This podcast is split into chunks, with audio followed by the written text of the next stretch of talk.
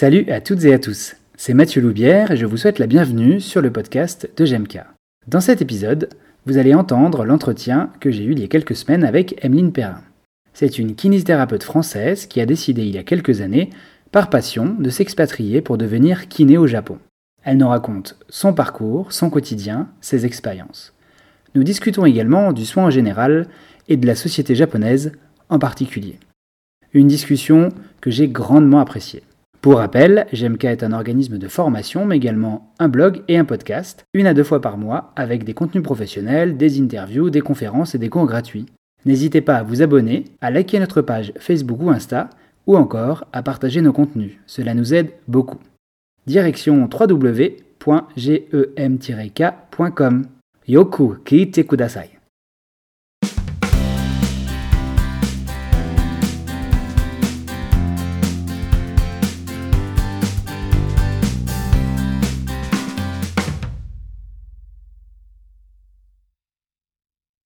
Aujourd'hui, j'ai vraiment le plaisir euh, de recevoir euh, Emeline, Emeline qui est, euh, une thérapeute française, mais qui s'est exportée au Japon pour pouvoir étudier, puis plus tard pratiquer le métier, le métier de kiné.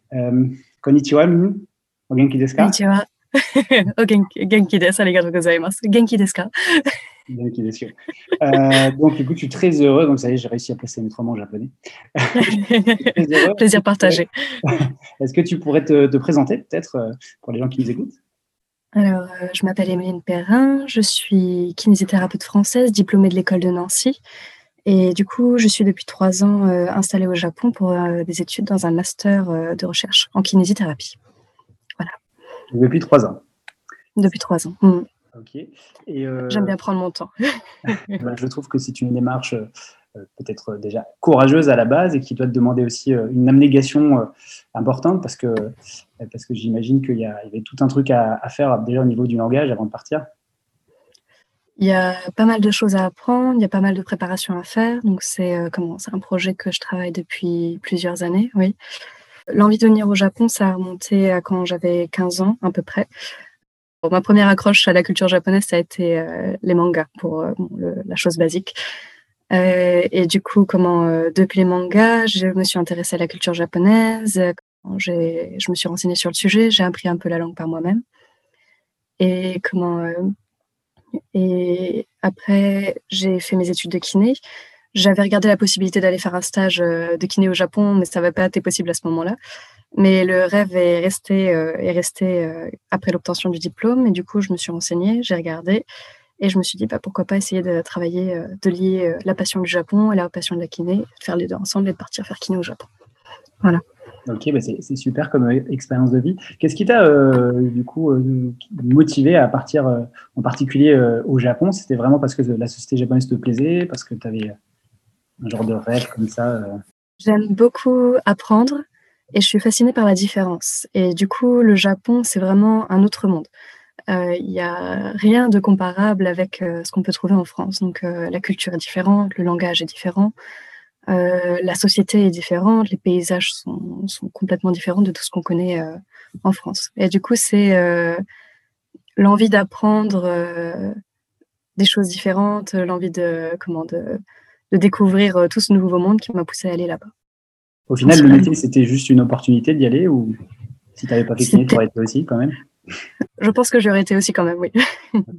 Et je pense que si, si, jamais, euh, si jamais kiné devient, euh, comment, donc parce qu'il y a encore pas mal d'étapes à, à, faire, si jamais kiné devient pas possible, ça ne me dérangera pas de travailler euh, dans autre chose pour, pour rester au Japon.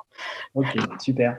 Alors pour celles et ceux qui voudraient éventuellement euh, suivre ton exemple, est-ce que tu pourrais euh, nous expliquer les démarches que tu as mis en place? Donc tu as été diplômé, si j'ai bien compris, à Nancy 2015, tu as dit, c'est ça? Je me souviens. C'est ça. Et donc mm. comment ça s'est passé après? Est-ce que tu peux nous refaire un peu la chronologie du comment tu as réussi à t'installer là-bas? Alors, euh, une fois que j'ai obtenu le diplôme, j'ai recherché un contact, donc un kiné en France qui aurait eu l'expérience avec un lien avec le Japon.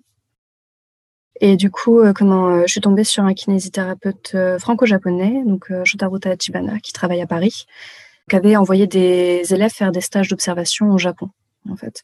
Donc, je lui ai demandé de me, comment je, suis rentrée en contact avec lui. Je lui ai demandé s'il avait des renseignements pour moi sur comment travailler au Japon. Il m'a dit que travailler au Japon en tant que kiné, c'était pas possible comme ça, qu'il fallait avoir faire d'autres démarches avant. Donc, pour dire les choses maintenant, il faut avoir un niveau, faut parler couramment le japonais, donc le JLPT de niveau 1 pour être précise, et il faut passer la licence de, kiné japonaise. Donc du coup, moi, j'avais pas le niveau japonais du tout à ce, moment-là. Et du coup, il m'a dit, par contre, si tu veux, il y a une alternative. Euh, comment je cherche des cobayes pour euh, euh, faire un partenariat entre la France et le Japon. Et on est en train d'essayer d'envoyer des élèves français au Japon pour faire un master et on essaie d'attirer des élèves japonais en France pour, pour faire une passerelle et pour faire des échanges. Du coup, voilà. Donc, je suis cobaye numéro un. La numéro 2 a commencé à Kyoto un an après moi. Voilà. Du coup, voilà. Hmm. Donc, je suis rentrée en contact avec lui. Je lui ai dit que j'étais partante pour le master. Il m'a mis en contact avec un prof euh, d'université euh, à Kobe. Du coup, le prof, euh, l'université, on a fait quelques Skype pour faire connaissance. Il m'a dit, bah écoute, t'as as, l'air motivé, donc c'est parti, on y va. Je suis allée une première fois au Japon pour pour assister à des conférences. J'y suis retournée une deuxième fois pour passer mes examens d'entrée. Et après, j'y suis retournée pour pour vraiment rentrer dans l'université du, coup, tu as pratiqué la kinésithérapie en, France avant de partir? Oui, j'en ai fait pendant deux ans et demi à peu près. Et, dans le même temps, j'imagine que tu as appris, euh, tu as appris le japonais? Hmm. euh, J'ai appris euh, un peu par moi-même en mode, en mode tranquillou, jusqu'à six mois avant de partir. Et une fois que la date limite s'est approchée, j'ai pris des cours particuliers pour pouvoir booster un peu le niveau. Et ensuite, une fois que je suis arrivée au Japon, j'ai continué six mois à prendre des cours intensifs de japonais qui étaient proposés par l'université. Donc c'était en même temps que tes, de ton master, tu as fait, euh, tu, as, tu, as, fait les études de japonais au Japon, tu as eu les deux, les deux choses en même temps. Oui, c'est ça. Mm. C'est trop dur au, départ de s'accrocher dans les cours, parce que j'imagine ne sont pas en anglais, c'est en japonais. Les cours sont donnés en anglais, anglais-japonais, du coup.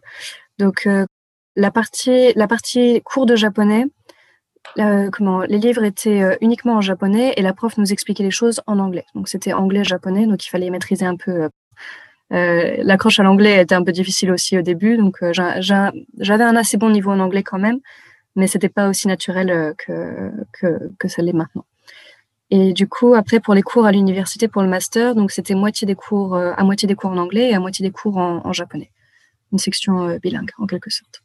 C'est quoi? C'est un, master un peu international en physiothérapie ou... C'est un master qui se veut international. Donc en fait, ils veulent euh, comment? C'est un master qui est ouvert aux kinésithérapeutes, aux sages-femmes, aux, euh, aux, techniciens de laboratoire euh, et aux pharmaciens, si je ne me trompe pas. Et du coup, donc toutes ces personnes-là prennent les cours ensemble et après sont répartis dans leur labo et euh, comment euh, et font des, séminaires et de la recherche dans leur labo. Donc il y a les cours d'un côté et il y a la recherche de l'autre. Et du coup les cours euh, comment c'était j'en ai eu beaucoup pendant le premier semestre seulement. C'était quelques heures par semaine. Tout est vraiment fait pour qu'on puisse se concentrer sur la recherche. Donc si j'avais 10 heures par semaine sans compter les heures de, cours de japonais, c'était vraiment beaucoup. Ça a duré juste un semestre et puis après je devais avoir 2-3 heures par semaine le deuxième semestre. Et ton champ de recherche, du coup, après, du coup? Alors, j'ai un peu voyagé au niveau du, du travail de la recherche. Donc, euh, le sujet qui me branchait vraiment euh, au début, c'était le réentraînement à l'effort euh, de l'asthmatique obèse par le HIT training. Ce sujet, comment Donc, j'ai monté, j'ai monté mon, mon sujet, j'ai proposé le sujet au laboratoire, ils l'ont accepté. Et en fait, je voulais le faire en partenariat avec la France. Donc, je devais rentrer pour six mois et je voulais profiter de ces six mois pour aller dans, travailler dans un centre de rééducation ou dans un hôpital, prendre mes patients et faire ma recherche là-bas, en fait. Et du coup, une fois que j'ai validé mon dossier en France, euh, il fallait que je demande l'accord éthique pour pouvoir valider la recherche en France. Et à ce moment-là, on m'a dit ça prend minimum 15 mois. donc, euh, donc ça n'a pas été possible. Donc, euh, enfin, mon prof m'a dit, tu as le choix. Soit tu retapes une année, soit tu le fais en trois ans, ton master, soit ou plus, soit euh, comment, euh, soit tu changes de sujet. Et du coup, à ce moment-là, à ce moment-là, j'ai pris cette décision. Je sais pas si c'est la bonne ou pas. Bref, euh, comment c'est comme ça. Mais du coup, j'ai dit, bah, je change de sujet. Et du coup, à partir de ce moment-là, j'ai changé deux ou trois fois. Je pense que j'ai dû faire 15 essais au moins. Et à chaque fois, ça s'est, ça s'est, ça s'est terminé par des résultats qui n'étaient pas significatifs. Et du coup, dans une, dans un master, avec les conditions d'accueil dans lesquelles j'étais, donc ça veut dire une élève cobaye, comment le prof tenait à ce qui est peut-être une certaine que ça brille un petit peu en quelque sorte. Donc, on a essayé de faire une recherche qui puisse être publiée, publiable, euh, et du coup, ça malheureusement, ça c'est pas le cas. Donc, j'ai fait plein de recherches, mmh. mais ça n'a pas donné de résultats, euh, de résultats qui peuvent permettre d'être publiés dans une dans une revue scientifique. C'était dans le champ de, du réentraînement à l'effort ou euh? Alors du coup, après j'ai changé, je suis partie dans le cancer, et puis ensuite je suis repartie dans d'autres domaines. Et donc là, finalement, la dernière recherche que j'ai faite sur laquelle j'ai passé ma ma thèse, c'est comment l'incontinence urinaire de la femme en postpartum. Ah. On est sur un autre domaine. Hein.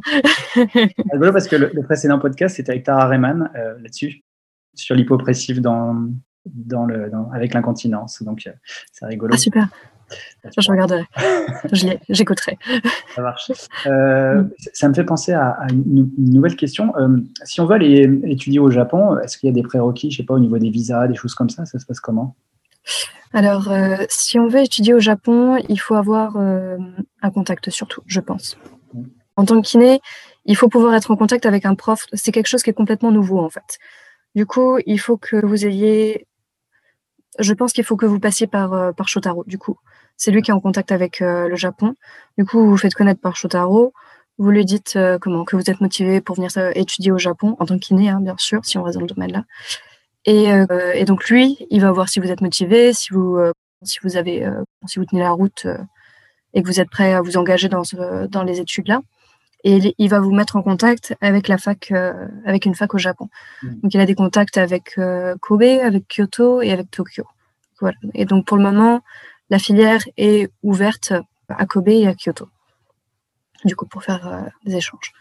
Et une fois que le contact est fait, en général, donc vous rencontrez le prof, et après, c'est l'examen à passer. Et après, euh, vous rentrez. Une fois que l'examen est validé, la demande de visa, c'est euh, comment? C'est sponsorisé par l'université. Et l'université de Kobe ou de Kyoto, donc euh, c'est relativement bien reconnu au Japon. C'est assez bien coté. Donc le visa se fait sans trop de problèmes. Il y a de la paperasse à faire, mais c'est accepté assez facilement. tu parles de l'examen, c'est l'examen en japonais, c'est ça? L'examen est comment Il y a un examen en anglais en fait. Donc euh, c'est il y a un examen de un examen de, qui porte sur quoi? Il y a un examen de compréhension de texte scientifique en anglais. D'accord. Euh, il y a un examen euh, écrit sur un sujet au hasard. Donc pour exemple, moi c'était la fragilité de la personne âgée. Mmh. Donc quelles sont vos connaissances sur la fragilité de la personne âgée? Qu'est-ce que vous en savez? Comment est-ce qu'il faut le traiter? Comment est-ce que c'est pris en charge dans la kiné Voilà. Donc une rédaction à faire. Et après, c'est euh, un entretien mmh. avec, euh, avec euh, les gros pontes de la fac, du coup, en face de cinq personnes. comment? Donc, on, se présente, on se présente, on dit pourquoi est-ce qu'on a choisi l'université de Kobe, si on est prêt à si on est prêt à passer deux ans ici, à, améliorer son japonais si c'est pas comment si c'est pas encore au top, et si on a les moyens de subvenir à ses besoins pendant les deux années de pendant les années d'études. Voilà. Et du coup, euh, les, universités sont, voient plutôt d'un bon oeil justement euh, d'avoir des, des, étrangers qui viennent. Est-ce que ça participe un peu au prestige universitaire ou ça ne ça, rentre pas dans la balance pour... Euh... Si une université a des étudiants internationaux, c'est quand même, c'est quand même bien vu. Donc en général, ça veut dire que c'est une grosse fac, mm. ça veut dire que c'est dynamique, ça veut dire qu'il y a des échanges avec l'étranger. du coup, c'est plutôt, c'est plutôt bon signe, c'est plutôt une bonne chose. Donc c'est plutôt, ça va plutôt en faveur ça peut jouer en faveur des, aspirants et des aspirantes. Oui. Mm. Ok, super. Alors justement, on parle de la kiné. Euh, je, dois dire que je suis dans une inculture absolue sur les physiothérapeutes au, Japon, à savoir euh, euh, combien d'années d'études ils ont, comment ils travaillent après. Donc, est-ce que, tu, peux nous parler des études de kiné au Japon, justement? Est-ce que ça ressemble un peu aussi au modèle français? Alors, toi, tu n'as pas dû connaître la nouvelle mouture, mais je pense que tu as dû entendre parler qu'on est passé à l'université il y a quelques années enfin pas à l'université, on est passé avec un an d'études en plus. Est-ce que c'est au Japon, c'est un peu le, même cas? Euh, Au Japon, ils ont une licence. Licence? Donc, euh, en fait, donc c'est des études qui sont à l'université et ils ont une licence et puis après ils ont un grade de master, donc l'endroit dans lequel je suis en ce moment. Et après, il y a un doctorat de kiné aussi. Donc c'est universitaire. c'est universitaire, oui. D'accord. Et est-ce qu'on a un équivalent, je veux dire, du kiné libéral euh, en français au Japon? Alors, il y a des kinés libéraux au Japon, mais les pourcentages sont complètement renversés par rapport à la France. Donc en France, je crois que c'est 90% de libéraux pour 10% de salariés. En France, au Japon, c'est l'inverse. Donc il y a 90% de salariés pour 10% de libéraux, si ce n'est moins. Et du coup, la majorité de l'activité s'exerce euh, à l'hôpital et après dans des cliniques privées ou dans des centres de rééducation. D'accord, ok. Quand tu fais tes études, je sais pas, tu es au Japon, tu fais tes études, d'abord tu passes par ta licence, tu peux déjà travailler avec une licence et tu continues pourquoi après derrière? Donc il y en a qui, qui continuent s'ils veulent par exemple partir dans une filière de recherche ou s'ils veulent euh, peut-être augmenter leur salaire ou euh, leur position au sein de l'hôpital. Plus on fait d'études, plus on a de reconnaissance au niveau du salaire principalement. Et après, plus on commence. Si, si on part dans un master, donc euh, principalement le master de recherche que c'est principalement le master de recherche que je connais, permet de continuer de faire de la recherche euh, après dans l'hôpital dans lequel on travaille ou dans la structure dans laquelle on travaille ensuite. Tu me corriges si j'ai bien compris. Euh, donc, je suis, je suis un japonais japonais, je veux devenir kiné, donc je vais faire ma, ma, licence. Là, je peux travailler directement. Et après, je peux choisir de pousser un peu plus loin pour avoir, euh, avoir un meilleur salaire et éventuellement poursuivre sur la recherche. Oui, c'est ça. Mmh, mmh, c'est ça. Et ça, c'est valable un peu, euh, si on parle du système de santé en général au Japon, on a, euh, on a pareil beaucoup de, beaucoup de structures hospitalières, on a des, des professionnels libéraux. Comment ça se passe Alors, le Japon, est, il y a énormément, le système de santé est très bien construit ici. Il y a énormément de structures de soins partout. Mmh. même dans les endroits euh, assez isolés. Donc, euh, je ne crois pas avoir entendu parler. Il doit y avoir des déserts médicaux un petit peu aussi, mais il faut vraiment aller loin euh, dans les montagnes pour trouver des endroits qui ne sont pas desservis par des structures de soins. Et par exemple, le quartier où je suis ici, pour vous donner une idée, il y a peut-être, je crois qu'il y a trois ou quatre centres de rééducation, de petites cliniques de rééducation à 200 mètres, euh, dans un rayon de 200 mètres ici. Et je suis pas dans une euh, partie qui est très fréquentée. Donc, euh, comment C'est des petites, c'est des petites structures, mais très très bien desservies. On peut, en général, à moins de 100 mètres, on a toujours une clinique dans laquelle on peut. Tu parles de clinique, il n'y a, que des kinés ou il y a tout, tout un staff médical avec son infirmier, médecin, tout ça?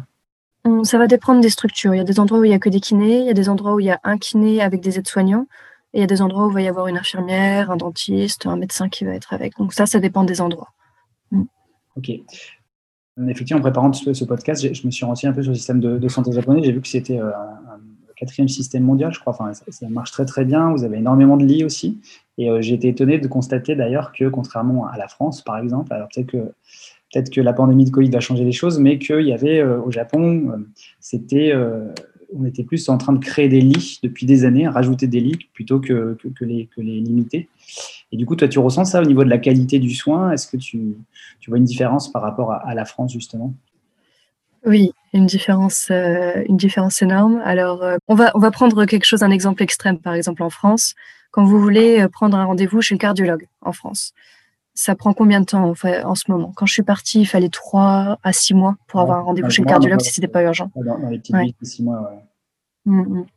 Alors au Japon, quand il y a besoin de prendre un rendez-vous chez le cardiologue, euh, en général, vous allez juste au cabinet et le délai d'attente est d'environ une heure ah pour être pris en charge. il y a certains moments, si vous y allez un jour où c'est pas trop bondé ou quoi que ce soit, vous pouvez y aller, ils vous disent bah, il y a 20 minutes d'attente, est-ce que ça ira Et on peut rentrer directement après. Donc euh, voilà. Et, et après, c'est beaucoup plus accessible aussi euh, niveau tarifaire. Donc, donc le temps est très très convenient c'est extrêmement facile d'accéder aux soins euh, dans, dans, le temps. Et aussi au niveau du prix, donc euh, ils ont à peu près le même système que nous. Donc euh, ils ont 70% qui est couvert par, par le système de santé au mmh. Japon, donc qui est pris par, par l'assurance par l'assurance maladie. Mmh. Et après, donc il y a 30% à payer de la poche. Mais pour reprendre l'exemple du cardiologue, je crois que chez nous, il faut débourser des fois 70, 90 euros pour euh, un rendez-vous chez un spécialiste de sa poche. Au Japon, de sa poche, si vous n'avez pas d'assurance complémentaire à côté, c'est 7 euros. voilà. Est-ce qu'il y a, est qu'il y a des, niveaux, tu sais, comme en France, il y a le secteur 1, le secteur 2 Est-ce que tu as, aussi euh, des, professionnels qui bossent dans un secteur semi-privé, privé, etc. alors, je sais qu'il y a public et privé. Mhm. Après, je ne connais pas de milieu mix, pour le coup. Je sais qu'en France, on peut travailler un peu dans les deux, et je ne sais pas si le système-là existe au Japon. D'accord. Ok. Mm. Et euh, la place des paramédicaux dans ce, dans ce système-là, est-ce que c'est un peu hiérarchisé comme ça peut, ça peut l'être à certains endroits en France? C'est grosso modo la même chose. Le niveau de reconnaissance est peut-être pas le même par rapport à la France. Comment les kinés sont un petit peu moins reconnus euh, qu'en France, je pense. Au niveau de la société euh, Au niveau de la qualité du métier, je pense que l'apprentissage est peut-être moins poussé que ce que l'on peut avoir euh, en France. En tout cas, par rapport à ce que j'ai appris à l'école à Nancy mhm. et par rapport à ce que je vois qu'ils euh, ont pu apprendre euh, au Japon dans les grades en dessous, j'ai l'impression que c'est un peu moins, on cherche moins dans les domaines spécifiques. Donc, par exemple, à Nancy, on a, on va chercher très loin dans la pédiatrie, on va chercher assez loin dans la cardio-respi aussi. Mhm. Au Japon, ils sont plutôt généraux, en fait il, reste assez, euh, assez général par rapport à ce qu'on peut avoir en France. Et du coup, après, dans la pratique, les kinés sont très... Donc, ça reste bien reconnu, il n'y a pas à dire. Mais du coup, c'est très... C'est vraiment un accompagnateur euh, pour euh, de la rééducation, pour de la réhabilitation. comment Et souvent, c'est vu comme quelqu'un qui aide à faire des petits exercices tranquillou dans la société. un peu comme un coach, un guide un peu comme un coach, un peu comme un guide, exactement. Et du coup, par exemple, si on peut donner une comparaison, les, infirmières sont mieux reconnues que les kinés.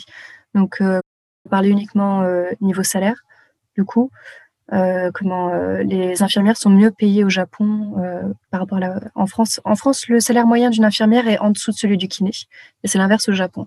Une infirmière est mieux payée en moyenne au Japon qu'en France, qu'un kiné. Est-ce qu'elle a les mêmes tâches que, que l'infirmière ou l'infirmière française? Euh, oui, mais sa formation est plus poussée pour le coup. Donc, euh, elles sont quasiment capables de remplacer les médecins s'il y a jamais, euh, si jamais il y a besoin. Elles sont quasiment, elles sont beaucoup plus autonomes, elles ont beaucoup plus d'autonomie et beaucoup plus de responsabilité que chez nous. Moi, je me posais une question. Il me semble avoir compris qu'au Japon, en fait, il n'y avait pas de, comment dirais-je, il n'y avait pas tellement de, de, entre les métiers. Enfin, je veux dire, tout, travail, tout travail est respectable.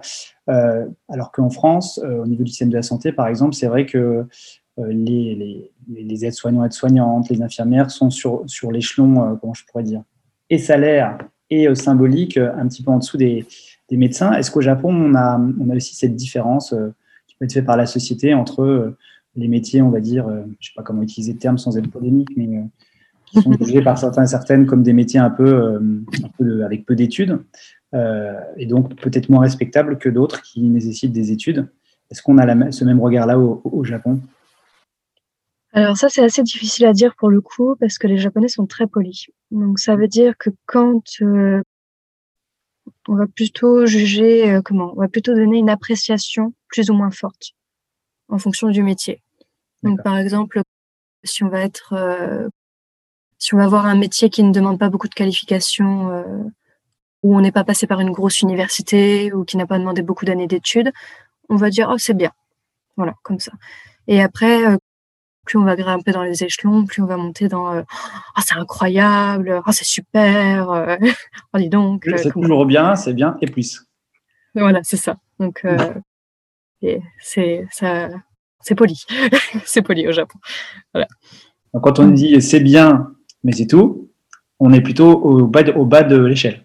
Bah, on, peut, on peut prendre les choses comme ça, j'imagine, oui. ça, ça va être mon regard, mon regard occidental que je dis ça. Ah, ben, ils vont récompenser l'effort avec le compliment, on va dire, mais c'est pas pour ça que ils vont déprécier euh, un métier si ça demande moins d'études ou quoi que ce soit. Donc, euh, ils ont, on a vraiment conscience ici que chaque métier est, comment? Est, est nécessaire et chacun va être respecté du moment qu'il fait bien son travail en fait. Ça va plutôt être ça. Comment on met le cœur au travail, comment est-ce qu'on le réalise, comment si on est sérieux, si on fait bien les choses et tout. Dans ce cas-là, il y aura toujours le respect qui ira avec. Après, je dis pas le contraire que quand euh, une fille ramène euh, ramène euh, présente un, garçon à ses parents par exemple, ça, ça aide quand même s'il y a un métier qui qui a fait comment S'il y a un métier qui a demandé plus d'années d'études ou qui a un peu plus de prestance, si on peut dire une chose comme ça. Pour être un peu plus valorisé en termes de statut social. C'est ça. Hum, hum. Si on parle un peu des autres professions qui gravitent, nous, en France, autour, des, autour de la kiné, euh, il y a les kinés, il y a les ostéos, les chiropracteurs, euh, différentes professions, les APA aussi. Euh, est-ce que, est-ce qu'au Japon, on a aussi cette disparité de métiers qui existent et qui gravitent autour de, des patients comme ça? Alors, au Japon, on a des, il y a des ostéopathes et il y a des chiropracteurs. Les ostéopathes, je crois, donc à ma connaissance, c'est surtout des étrangers qui sont venus et qui sont installés au Japon pour travailler et du coup qui ont un visa euh, permanent et qui sous visa permanent peuvent euh, offrir quelques heures à droite à gauche ou j'en connais je connais pas d'ostéopathe qui arrive à vivre complètement de son métier euh, au Japon. Il y en a certainement, mais du coup en général il dépend de la communauté internationale pour vivre. Voilà. Après, pour les chiropracteurs, les chiropracteurs sont plus installés, donc c'est un métier qui est plus répandu au Japon, et donc ça, on peut trouver des cabinets un petit peu partout, en général. Et du coup, euh, donc c'est un métier, c'est un métier qui est assez répandu ici. Après, pour euh, les appâts, alors les appâts, je ne connais, je crois pas qu'il en existe au Japon. Donc en général, c'est plutôt des aides-soignants qui vont avoir une formation supplémentaire dans le domaine euh, de la rééducation sportive, adaptée. Ok. Et ça, c'est une question qui m'intéresse plus parce que c'est dans mon champ. Est-ce qu'au niveau musculo-squelettique, il y a une sorte justement une sorte de, partage entre les chiro, par exemple, et les kinés sur ces questions-là? Je sais pas, monsieur, madame, tout le monde qui se fait, mal au dos, est-ce qu'il va plus aller voir euh, un kiné? Est-ce qu'il va s'auto-traiter? Est-ce qu'il va voir un, je sais pas, un rebouteux Comment ça se passe? Alors là, j'imagine que ça dépend, euh, ça dépend du problème, déjà à la base. Donc, si c'est un problème qui demande euh, une consultation médicale, le médecin va orienter. Et mmh. ensuite, le patient va suivre le conseil du médecin. Si c'est quelque chose euh, euh, qui dure sur le long terme ou euh, le patient s'oriente de lui-même, dans ce cas, il y a plusieurs solutions. Donc, il y a énormément de cabinets de, comment, de cabinets de massage, d'étirement et d'assouplissement partout, partout au Japon. C'est un métier qui ressemble énormément à la kiné, on va dire, mais qui est en dehors de ce système-là. Et du coup, donc ces cabinets de stretch, de massage, d'étirement, il y en a un peu partout. Donc la première solution, c'est d'aller là. Euh, on peut trouver une séance de une heure, une demi-heure euh, à 30 euros, euh, à partir de 30 euros pour massage ou stretching. Donc voilà, donc en général, les gens vont là. Et puis après, du coup, j'imagine que selon les convictions, selon le traitement, ils vont plutôt aller voir un acupuncteur avant d'aller voir un chiropracteur. Voilà. D'accord, d'accord. Ah, donc je ne savais pas qu'il y avait ce, ce champ-là j'ai l'impression, euh, tu me dis si je me trompe, que la enfin, le métier kiné en France, j'ai l'impression qu'il est morcelé au Japon en fait. Oui, c'est un peu ça. Les kinés qui passent par l'université vont s'occuper de la réhabilitation. Donc, euh, vraiment de la réhabilitation pure et dure. Et tout ce qui est parti, euh, comment, sans vouloir faire polémique, tout ce qu'on voit beaucoup dans les cabinets libéraux de kiné en France, donc beaucoup, pas tout le temps, donc voilà, euh, mais tout ce qui est euh, partie étirement, massage. Euh, Traitement passif un peu. Petit soin d'accompagnement, si on peut dire ça comme ça, soin d'accompagnement sans gros traitement de fond derrière, c'est fait par du coup un autre corps de métier qui est trouvé, comment, que l'on peut trouver dans des cliniques à droite à gauche. Ok, ok. J'ai aussi vu que, en me renseignant, que les Japonais, je ne savais pas, ils avaient le record du monde de consommation de médicaments. Et je me suis posé la question, je ne sais pas si je te l'apprends ou pas, j'ai lu ça euh, juste avant. Euh, je l'apprends, tu me l'apprends. Le montant par japonais et japonaise, c'est la, la, plus grande somme au monde de consommation. Je pensais que c'était les, les États, aux États-Unis qui avaient ça. Mais est-ce que tu penses que les, les, les Japonais et les Japonaises vont, euh, vont moins consulter les professionnels comme, comme les kinés, comme, comme les masseurs, je ne sais pas comment on appelle ça, ou les, les acupuncteurs qu'en France? Euh, je pense qu'ils vont peut-être plus les voir. Je pense qu'ils vont plus les voir. Euh, c'est comment? C'est extrêmement accessible. C'est ouvert à des horaires qui sont très euh, et souvent il n'y a pas besoin de rendez-vous. Donc il y a certains endroits, par exemple dans le comment dans les dans les galeries qui entourent le métro ou les gares, il y a des petites cliniques qui sont ouvertes là, qui sont ici. Et comment avant l'horaire d'ouverture, il va y avoir une ligne de travailleurs en fait qui se fait et qui vont faire une micro-consultation avant d'aller au travail, en fait. Donc, ils vont prévenir leur patron, arriver, j'arrive dans une demi-heure, pas juste là, et puis après je viens, et puis donc ils font ça. les, les, traitements au Japon en général prennent beaucoup moins de temps parce que les patients parlent beaucoup moins. donc c'est juste j'ai mal là, hop, crac crac, on fait le boulot et puis hop, c'est reparti, c'est reparti pour un tour quoi. Donc ça va, ça va très très vite. Est-ce qu'on pourrait dire qu'il y a une sorte de, prévention ou d'hygiène Moi, dans mon idée, j'ai l'impression que, que les Japonais et les Japonaises, ils appliquent un peu plus les recommandations. On leur dit il faut faire tant d'activités pour votre santé, faites-le. Oui, l'hygiène de vie est très importante au Japon. Ils apprennent ça dès l'école. C'est intégré vraiment dans leur quotidien, euh, comment, euh, quels sont les bons gestes à faire pour euh, s'entretenir, pour garder une bonne santé. Les conseils, dormez bien, mangez bien, bougez, c'est c'est vraiment un message qu'on peut entendre au quotidien, en fait, que ce soit au travail ou quoi que ce soit. Même moi, à l'université, les jours où je venais, que j'avais mal dormi la veille ou quoi que ce soit, j'avais toute l'équipe pour me dire fais attention, n'en fais pas trop, fais attention à toi, prends soin de ta santé et tout. Donc, c'est vraiment très ancré dans les mentalités. Il est très important de savoir gérer son hygiène de vie et de savoir faire attention à sa santé au Japon. C'est étonnant que tu dis ça parce que je pensais que le Japon, c'est un pays où le taux de suicide au niveau du travail est très important. Et donc, il y a les, fameux euh, euh, épuisements au travail. Et alors, de temps je me dis, mais il y a un décalage après entre ce qui peut arriver en entreprise où ils font des heures supplémentaires pas possibles. Et, après, bah, quand ils, ont beaucoup travaillé, ils vont dans les bars le soir, euh, s'alcooliser, puis, puis pas beaucoup dormir. Est-ce qu'il n'y a pas une espèce de voilà d'ambivalence, de, choses qui se contredisent C'est assez. Il y a, il y a beaucoup de choses. Il y a beaucoup de choses à la fois. Pour ce que j'ai vu dans les entreprises que j'ai vues, plutôt des petites entreprises. J'ai pas été dans des grosses boîtes ou, quoi que ce soit. Pour ce que j'ai vu dans les petites entreprises, franchement, le rythme de travail, il est cool. Quand, quand, quand, euh, tu arrives en tant que Français, le plus gros risque, c'est peut-être de te faire un peu suer parce que le rythme est très, très cool. on va pas forcément te demander de faire grand chose, on va juste te demander de le faire bien, en fait. D'y mettre de l'application, d'y mettre de la qualité en fait. Donc on va te laisser plus de temps pour que tu puisses faire, pour que tu puisses mieux faire les choses en fait dans ton travail. N'ayant pas vu des boîtes euh, comment, où il y avait de, de mauvaises ambiances, donc euh, je ne sais pas si le livre par exemple d'Amélie Nothomb, euh, Stupeur et tremblement, te parle. Oui, bien sûr. cette fille qui arrive dans une entreprise où il la pousse à bout et tout j'ai pas vu j'ai pas vu d'endroit comme ça. Donc je sais que ça existe. Donc euh, j'ai eu la chance de pas tomber là-dedans. Mais le milieu du travail est franchement plus confortable ici de mon point de vue. Et donc après ça se voit aussi euh, à l'université. Donc si je peux vous donner un exemple euh, de, de l'université l'université c'est comment? Comme le comme le travail un petit peu ça devient une seconde maison en fait. Hmm. l'université je peux y rentrer quand je veux. Donc j'ai un clé j'ai une clé j'ai un pass je peux y aller à minuit, comme je peux y aller à 2 heures du matin, comme je peux y aller n'importe quelle heure de la journée, ce sera toujours ouvert. Si jamais je vais y dormir, il y a des lits, il y a du matériel pour cuisiner, il y a, une bibliothèque. Les salles d'études, c'est de la moquette. J'y suis en chaussons. on se balade en chaussons, on fait nos réunions en chaussons. C'est comment C'est franchement le, c'est le confort absolu. Il y a toujours un temps où on peut s'arrêter pour prendre un thé, pour discuter. Euh, enfin, c'est franchement c'est très très sympa.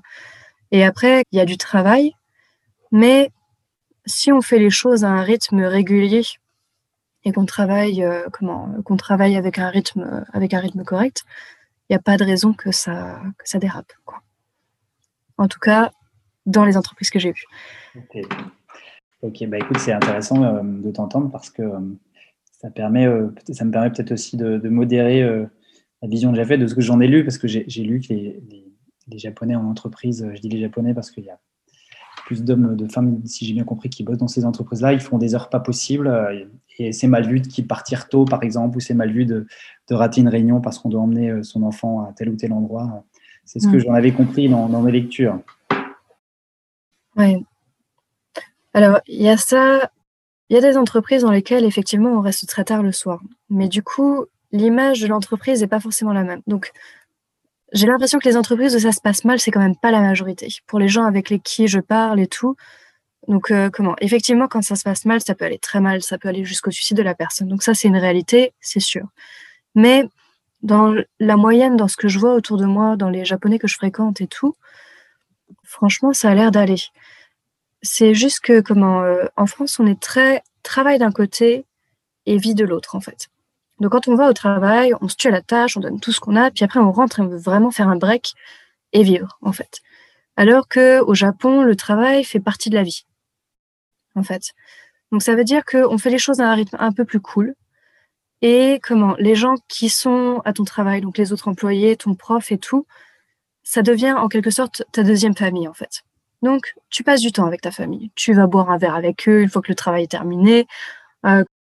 On se soutient l'un l'autre, on dit ah, on a fait du bon boulot aujourd'hui aussi et tout. Tu, passes du temps, tu profites euh, du fait d'être ensemble et tout. Et la plupart du temps, quand j'entends des employés qui se sont fait appeler par leur patron pour aller boire un verre le soir et tout, en général, ils y vont de bon cœur. quoi. C'est un moment qui est sympa, qui est à partager, où ils discutent jusque pas d'heure et tout. Euh, as vu comme un moment du, comme des heures de travail, comme on pourrait éventuellement le voir ici c'est pas considéré comme du travail en fait, c'est mm. du social quoi. C'est c'est tes amis, c'est euh, c'est devenu tes proches, c'est ceux avec qui euh, c'est ça, fait partie de ta vie en fait. Donc euh, tu vis pendant ces moments-là. C'est pas un moment où on a la pression du travail comme on peut l'avoir en France en fait, dans la plupart des cas en tout cas. Justement, en, parlant en parlant de cette différence culturelle, est-ce que toi, tu as, eu des difficultés à t'adapter à certains rites, coutumes euh, au niveau culturel, que ce soit au niveau de bah, ta vie professionnelle là-bas et puis même ta vie personnelle, la rencontre de, nouvelles personnes, tout ça? Euh, Alors, la culture est très différente. Donc, il y a des choses qui sont difficiles. Il y a des choses qui sont difficiles, c'est sûr. Après, je suis partie au Japon en sachant que c'était complètement différent et qu'il y aurait du boulot à faire. Il y a un truc qui dit quand on aime, on compte pas.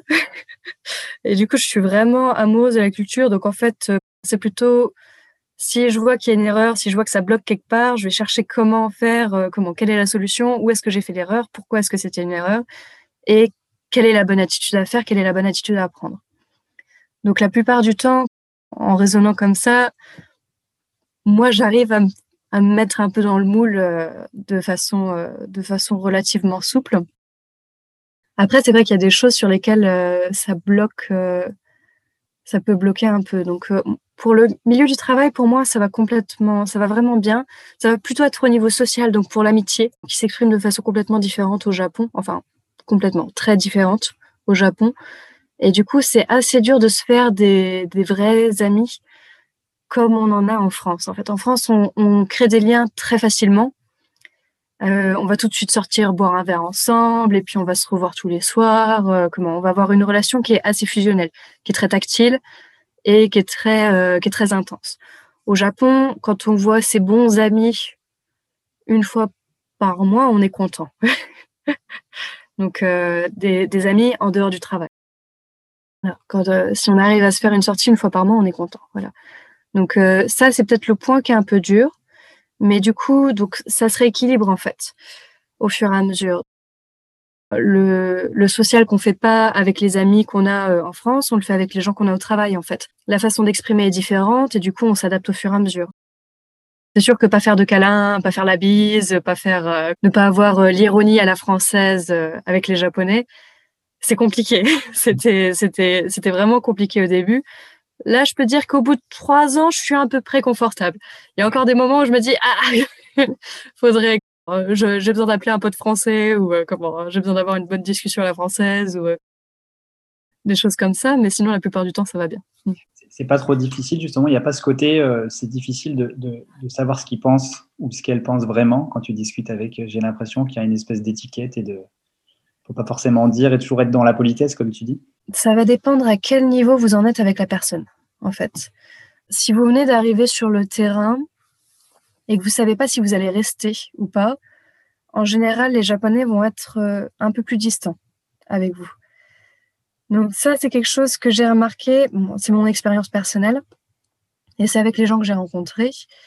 Euh, les Japonais vont vraiment s'investir dans une amitié avec vous à partir du moment où ils savent que vous restez, en fait, ou qu'ils savent qu'ils ont le moyen de conserver un contact qui tienne la route avec vous.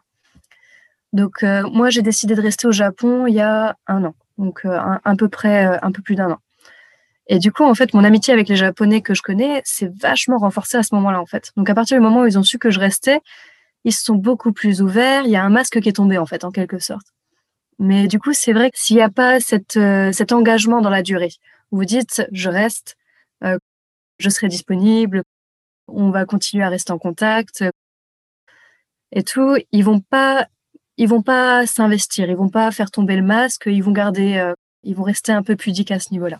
Il y a des, il y a des personnes, des Japonais que j'ai connus pendant à peu près cinq ans, donc depuis la première fois où je suis venue au Japon, donc que j'ai recroisé régulièrement pendant cinq ans et avec qui je suis allée à la fac. Et en fait, jusqu'à ce que jusqu'à ce que je dise que je restais, il y en a certains avec qui je ne savais pas s'ils m'appréciaient vraiment ou s'ils étaient juste polis avec moi au bout de cinq ans. Donc c'est vraiment euh, c'est vraiment quelque chose qui est un peu compliqué à vivre des fois. J'imagine. Et euh, tu, tu as donc tu as pas traité de patients et patientes encore, si j'ai bien compris? Euh, j'ai fait des interrogations seulement et j'ai assisté à des traitements. La relation justement euh, dans le soin des Japonais, des Japonaises? Alors pour ce que j'en ai vu, donc c'est très, c'est très professionnel. On va dire ça comme ça. Donc les kinés en France, avec les kinés, on a tendance à faire très vite copain-copain avec les patients. Et ici, s'il n'y a pas, si par exemple c'est pas une fille du pays, comment, qui qui est devenue kiné et qui du coup traite quelqu'un qu'elle connaissait d'avant, les relations vont être très professionnelles. Donc c'est juste, je viens, j'ai tel problème, euh, je viens pour, euh, pour tel traitement, voici mon ordonnance, voilà, qu'est-ce que je dois faire? Et c'est tout. Donc il n'y a, a pas de d'énormes dialogues sur comment comment elle va, comment elle se sent, comment va la famille, comment va tout ça. Non, c'est vraiment très synthétique. c'est très synthétique. Les gens sont accueillis de façon très chaleureuse. Donc, en général, les relations sont très cordiales, mais il n'y a pas de gros engagements émotionnels dans la relation euh, entre le patient et le thérapeute. Donc ça, c'est une grosse différence, je trouve. Après, j'imagine que dans les endroits où il y a euh, où c'est des patients qui sont suivis pendant plusieurs années, oui, à ce moment-là, il y a une amitié qui se crée, effectivement. Mais sinon, pour euh, des traitements, traitements basiques, genre 10 séances ou des choses comme ça, il n'y a pas de grosse amitié qui, se, qui en ressort. Euh, et pour finir, j'avais euh, une question par rapport, euh, par rapport au rapport homme-femme au Japon. J'ai pareil, j'ai avant de avant de faire cette interview, j'ai été voir un petit peu quelques chiffres et je me suis rendu compte que le Japon était, au-delà de la 110e place au niveau, au niveau du, rapport homme-femme, que ce soit en, en, entreprise ou dans la société. Est-ce que toi, tu as, euh, tu as un regard, euh, que ce soit au niveau de l'activité professionnelle, justement, euh, de ce rapport homme-femme, et de cette différence éventuelle, et même au niveau de la société, avec ton, ton, ton, regard occidental, si je puis dire, je peux utiliser ce terme-là. Alors, il y a énormément de femmes qui ne travaillent pas au Japon, ça c'est une certitude. dans ma promotion à l'université, quand je suis arrivée, on était moitié filles, on était à moitié des comment? C'était 50-50 pour les qualités. Et cette année, euh, cette année, on n'est que deux dans un laboratoire, on n'est que trois dans un laboratoire de 20 personnes. Donc euh, la balance a bien changé. Donc je ne je saurais pas trop dire lequel est lequel est la vraie moyenne en fait. Euh, donc je ne sais pas si cette année est exceptionnelle ou si l'année d'avant était était exceptionnelle. Après, je sais que dans les hôpitaux, dans les hôpitaux, donc en général, oui, il y a beaucoup une part beaucoup plus importante d'hommes qui travaillent. En France, on est à peu près à moitié-moitié, je crois, euh, au niveau de en kiné. à peu près moitié moitié femme. Donc euh, au Japon, il va y avoir moitié-moitié avant que les femmes euh, n'aient des enfants. Et une fois que les femmes ont des enfants, en général, elles sont bien à la maison. du coup, elles y restent. Voilà. comment ouais elles y restent. Euh, D'un point de vue sociétal, donc il y a des filles il y a des, il y a des femmes qui veulent faire leur carrière, qui veulent, euh, qui veulent travailler et tout, et qui y arrivent. Et il y a énormément de moyens qui sont mis en place pour qu'elles puissent le faire. Donc il y a des garderies. Comment? Les garderies, euh, on les paye, euh, on les paye en fonction de son salaire.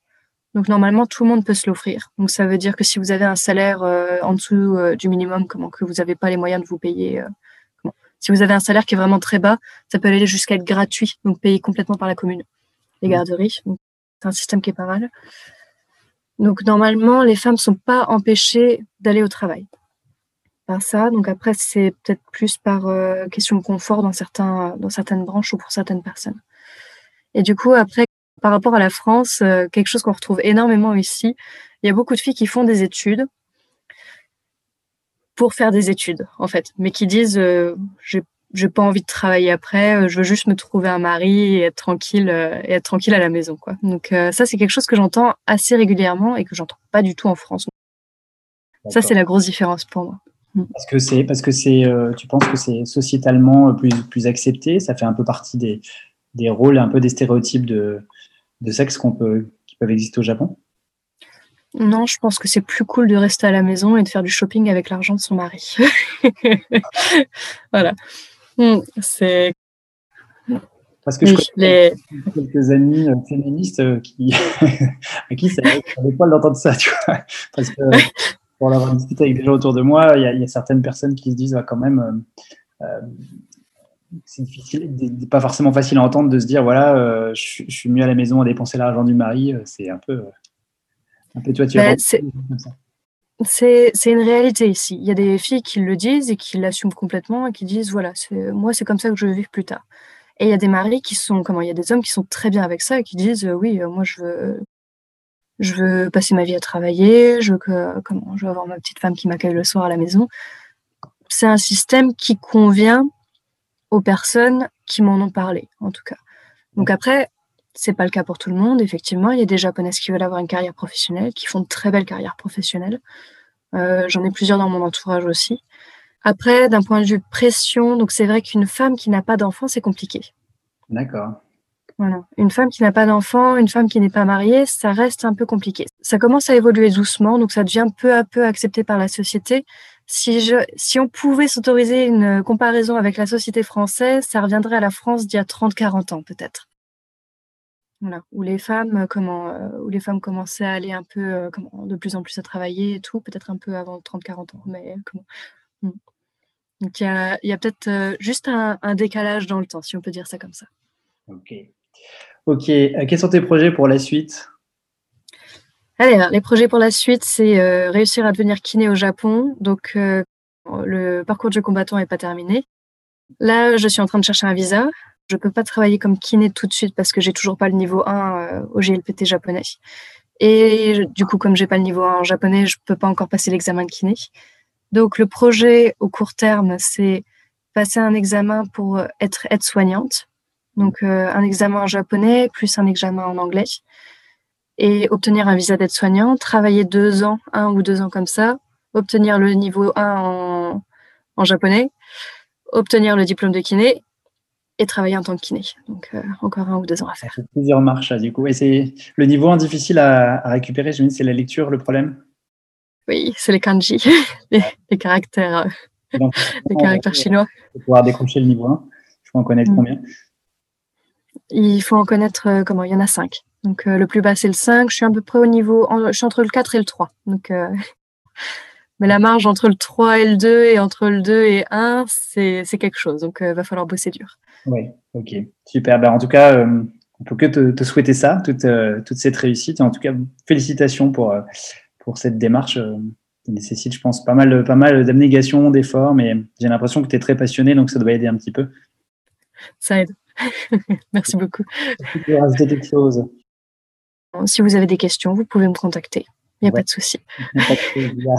Contact via, via où via, euh, euh, Alors, mon adresse email, c'est euh, emelineperrin.fr E-M-E-L-I-N-E P-E-2-R-E-I-N N'hésitez pas, je répondrai avec grand plaisir à vos questions. Ok, ça marche.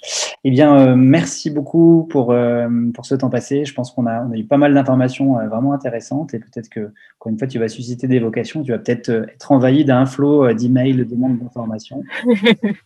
on verra bien. C'est ça, hein, c'est Shotaro en français. Hein. Oui, Shotaro Tachibana. Je pense qu'il sera ravi de répondre à vos questions si vous en avez aussi. Il est à l'école d'Assas, hein, il bosse. Oui, il y était. Maintenant, il travaille dans un autre centre. dans un autre centre. Ok. Euh, arigato gozaimashita.